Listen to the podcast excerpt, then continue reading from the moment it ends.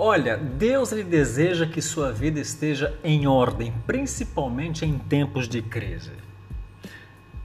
Me alegro em ver como estão vivendo em ordem e como está firme a fé que vocês têm em Cristo Jesus. Sabe onde está escrito isso? Lá em Colossenses capítulo 2, versículo 5. Que coisa linda, né? Sabe que tempo de crise é tempo de reinventar, de organizar a vida, arrumar a bagunça, livrar-se né, dos vícios, enfim.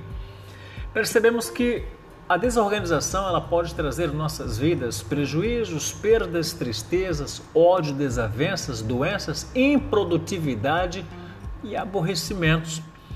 Você deve colocar a sua vida em ordem em dois sentidos. Primeiro, a sua vida interior, ou seja, o seu eu, suas emoções, sentimentos, pensamentos, dúvidas, questionamentos, traumas, dores, alegrias, tristezas, medos, sonhos e aí vai e também na sua vida exterior, ou seja, seu casamento, relacionamentos, filhos, trabalho, estudos, carreira, saúde e aí vai também.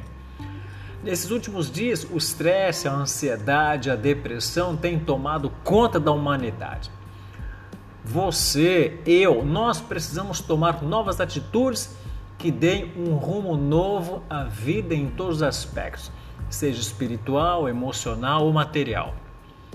Eu sei que sua vida não está sendo fácil, todavia, nada vai melhorar se você não tomar uma decisão de mudar e fazer alguns ajustes que só dependem de você.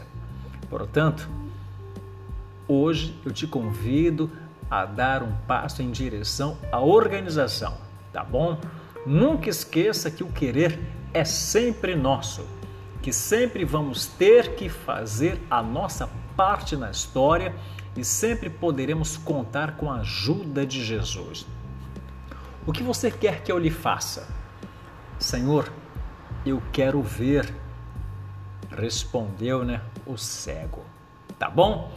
Então fica essa dica aí para você. Até o nosso próximo encontro. Até lá. Tchau, tchau.